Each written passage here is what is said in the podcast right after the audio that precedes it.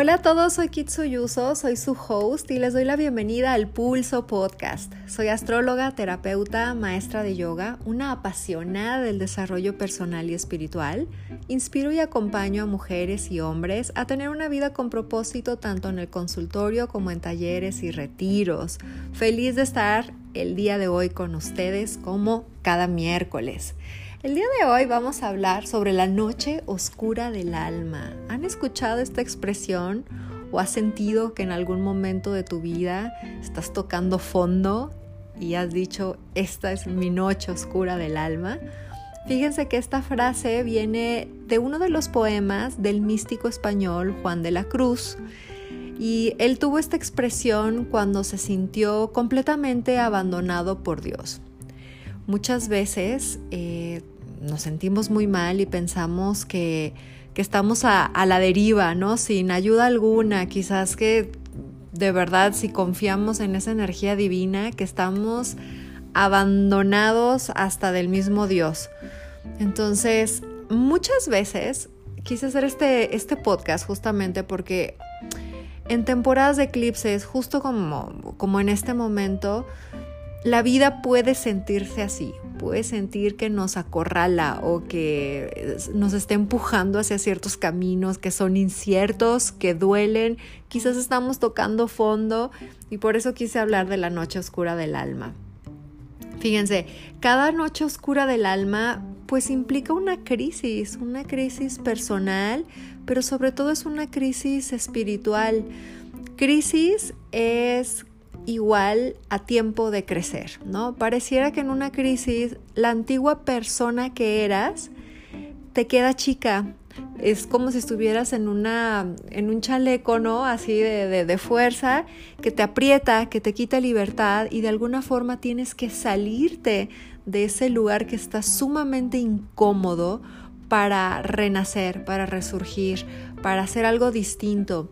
Muchas veces este chaleco de fuerza es una comodidad que es incómoda, ¿no? La fuera parecería que es cómodo quedarme donde estoy, es cómodo quedarme en esta relación porque me trae cierta estabilidad económica o emocional. Es cómodo quedarme en este trabajo porque conozco bien lo que, lo que debo de hacer y además tengo una paga es cómodo quedarme en esta ciudad, es cómodo quedarme en este cuerpo que, eh, que está eh, poco sano, ¿no? Entonces son, son temas rudos, pero la noche oscura del alma puede ser cualquiera de las cosas que acabo de mencionar, o un divorcio, la muerte de alguien muy amado, la pérdida de un trabajo, de un dinero que tenías invertido, que juntaste, no sé, durante muchísimos años puede ser una sobredosis, ¿no? De, alguna droga, porque había sido adicto durante mucho tiempo y de repente estás eh, en el hoyo y, sientes que no hay otro camino más que darle la vuelta a, esta, a esta adicción. No, en el fondo, cada una de estas crisis o de estos momentos tiene un trasfondo de evolución. Muchas veces una noche oscura del alma implica dos o tres de estas situaciones sucediendo al mismo tiempo. imagínense qué caos, ¿no? Porque así pasa, en serio.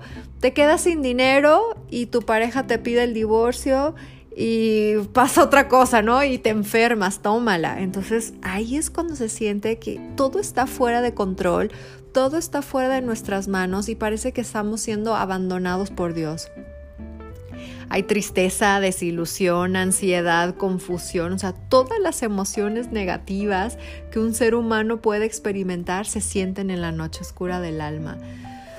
A veces pienso, ¿no? En los últimos días que como humanidad estamos viviendo una noche oscura del alma, ¿no? Es un punto de evolución en, la raza humana. Así lo creo, pero me encantaría escuchar también sus, sus opiniones. Creo que una de las razones detrás de la noche oscura del alma es hacernos humildes, ¿no? Y que comprendamos uno de los muchos puntos de evolución que, eh, hicimos eh, como nuestro contrato del alma. Muchas veces eh, la noche oscura del alma se puede sentir como una flojera tremenda, como enfermedad, como, como cierta energía que nos atrapa y no nos deja salir. Así se puede sentir la noche oscura del alma. Ahora, quiero poner un pequeño punto de contraste porque esto lo veo y lo escucho diariamente. Mucha gente dice que si, por ejemplo, que si realmente amas tu trabajo y que si es tu verdadero llamado, eh, no habrá sufrimiento alguno, ¿no? O que si amas lo que haces, no trabajarás ningún día. La verdad, honestamente y desde mi experiencia, creo que está muy lejos de la realidad. Yo amo, adoro mi trabajo, pero muchas veces no fluye y me ha costado muchísimo compromiso y trabajo, muchísimas horas. Eh, llegar a, tener como que cierto flujo, ¿no? económico y también cierto flujo de, ¿cómo puedo decir? De llegar a un, un punto donde el esfuerzo que hago y lo que recibo a cambio puede ser más llevadero. Hubo varios años donde era trabajo, trabajo, trabajo, trabajo sin descanso. Y sí había momentos donde en serio, por más que te guste lo que haces, te agotas.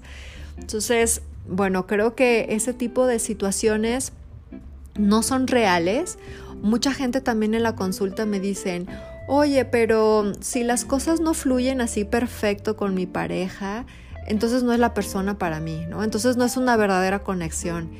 Y pues la verdad es mi humilde reflexión. Creo que las personas con las que más contraste tenemos, las que a veces más nos desafían, son aquellas con las que tenemos contratos más grandes y que nos vienen a empujar fuera de nuestra zona de confort. Y muchas veces esa persona es tu amante o es tu pareja o es tu esposo.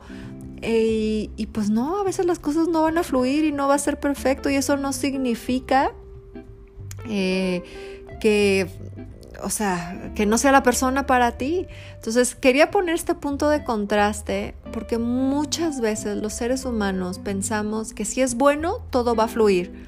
A veces sí y a veces no. Y a veces por más que ames a la persona o por más que ames tu trabajo, se siente pesado como trabajo y la persona que amas y adoras porque es tu pareja, también te pone en algo, o sea, te pone, ¿no? Eso es como actitud víctima. Este, eh, nos lleva a, estar en situaciones donde sentimos que tocamos fondo, ¿no? Entonces nada más quería ponerse ese pequeño contraste. Muchas veces cuando pasamos por una noche oscura del alma podemos sentir como si fuera un castigo por algo malo que hemos hecho, ¿no? Pensando que si hubiéramos obrado de forma distinta, esto no hubiera sucedido. Si fuéramos buenos, mejores o más perfectos que no existe, esto no hubiera sucedido.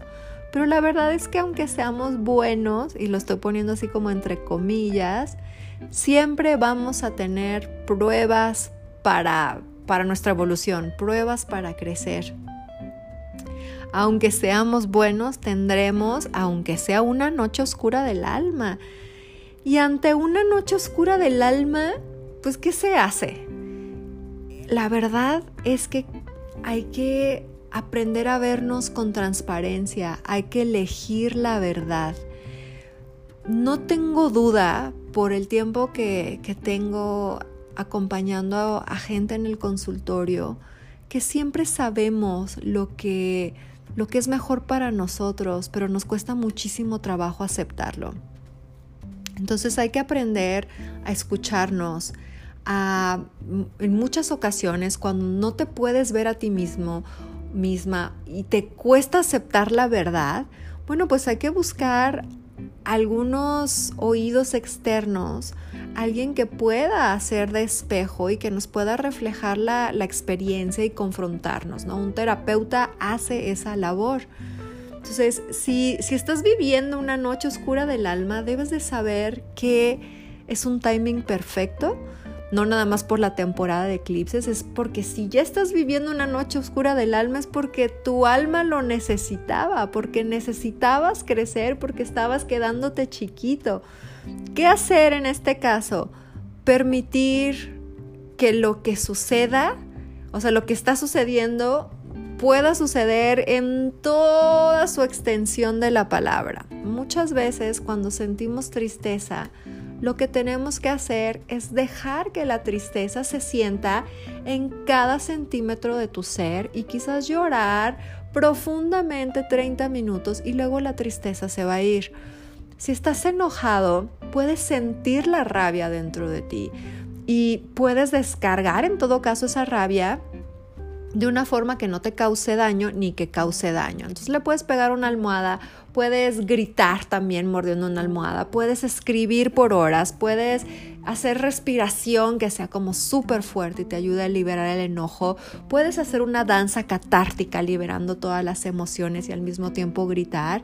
Entonces es importante no luchar contra lo que es, porque luchar contra lo que es nos quita muchísima energía. Entonces es aceptación completa y creo que en la noche oscura del alma tiene que haber un momento de rendición, un momento donde dices, ¿sabes qué? Me entrego a esto que está sucediendo, me animo a tocar fondo y de ahí resurgir. Olvídate en una noche de, de oscura del alma de querer cambiar a los demás para que tú estés bien, ¿no? Entonces es como, eso se llama resistencia, ¿no? Entonces estoy resistiendo y buscando a quién culpar allá afuera para no hacerme cargo, para no afrontar esta situación y ojalá que mi pareja cambie entonces. Entonces no me voy a salir de este, de este lugar o de esta situación hasta que algo pase, algo me salve, alguien cambie allá afuera y es momento para que algo justamente se transforme dentro de ti para seguir tu camino evolutivo y es súper importante poder verlo de esa forma. Cuando estamos pasando por momentos de caos total, necesitamos orden dentro del caos. ¿Cómo conseguir orden dentro del caos? Pues trata de levantarte más o menos a la misma hora. Cuando estamos pasando por una situación así, sí necesitamos más horas de sueño porque estamos con, eh, luchando generalmente contra nuestras emociones. Entonces, a mayor aceptación, menos cansancio, pero de todas formas estoy segura que, que viene el cansancio. Entonces, tener horarios para dormir, horarios para comer, sesiones regulares de terapia, sesiones regulares de contacto con la naturaleza, de ejercicio, de, abrazos y de la compañía de, de, gente que realmente te nutra. Es importante también evitar todo aquello que te drena, que te drena en forma de alimentos, ¿no? Alimentos procesados, alimentos que te caen súper mal o que te inflaman. Bye. Eh, personas que te drenan, lugares que te drenan, actividades que te drenan temporalmente, no, y también quizás es momento de hacer elecciones de aquí en adelante, ¿no? Si estoy en contacto continuo con una persona que me drena o con un alimento que me drena, no es como lo suspendo en lo que paso esta noche oscura del alma. Quizás tengo que tomar decisiones de aquí en adelante para que esta persona o este alimento ya no esté en mi vida. ¿Sí? Entonces, sobre todo, hay que comprender que estás ante una gran oportunidad de reinventarte y renacer. Creo que todo en la vida cambia si, si le damos un enfoque distinto, un enfoque que nos sirva. Si nos ponemos en una actitud de, híjole, me está pasando esto a mí, este, porque yo entramos en una actitud de victimización. ¿Qué tal si lo vemos como, wow, me llegó el momento de crecer, me llegó el momento de liberarme, de reinventarme? Está increíble. Entonces hay que aprender a ver cada situación de nuestra vida desde un foco o desde un lente que nos sirva. Este podcast, pues les digo, surgió a través de todas las personas que han tenido la confianza de compartirme sus vidas y sus noches oscuras del alma a través de varios años, pero sobre todo en temporada de eclipses. Ojalá que puedan contextualizar que en temporada de eclipses toda la energía nos acerca hacia nuestra misión de vida, hacia nuestra verdad y se siente muchísimo más fuerte en estos momentos la necesidad de, tomar nuevos caminos, sobre todo si estábamos caminando muy lejos de lo que el alma quería para nosotros.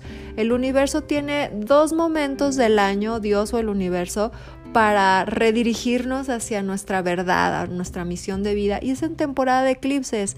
Entonces puede coincidir que en este momento sientas este llamado a, reinventarte y que estés tocando fondo. Entonces es muy importante que puedas tener esta comprensión un lugar astrológico. Los astros no son, no los utilizo, ni me gustaría que tú los utilizaras como, como una justificación pero sí puede servir para comprender un poquito lo que estás viviendo. Así que bueno, les dejo toda esta información con muchísimo cariño. Si te gustó esta información, compártela para seguir creciendo una comunidad consciente. Les dejo un recordatorio, inició el curso de tarot online. Son 22 lecciones para contactar con tu sabiduría interna, para aprender a verte sin velos, contactar con tu verdad. Es un curso hermosísimo, mega recomendable. Eh, y bueno, está a un costo de lanzamiento que no va a volver a tener por si les interesa, todavía se pueden integrar. También está la consulta online sigue únicamente en esta modalidad hasta nuevo aviso. El retiro para mujeres en Tepoztlán del 12 al 14 de marzo del 2021 pueden ir apartando su lugar para que no se queden fuera. Y si les gusta la astrología y quieren conocer su carta astral, su misión de vida, en un curso súper bello que lo han tomado un chorro de personas por todo el mundo. Inicia en julio también. Mándenme mensajito ahí a redes sociales. Estoy en Facebook y en Instagram como Kitsuyuso. Pues muchísimas gracias por estar aquí, por escucharme y hasta el próximo miércoles. Un abrazo con todo el amor del mundo.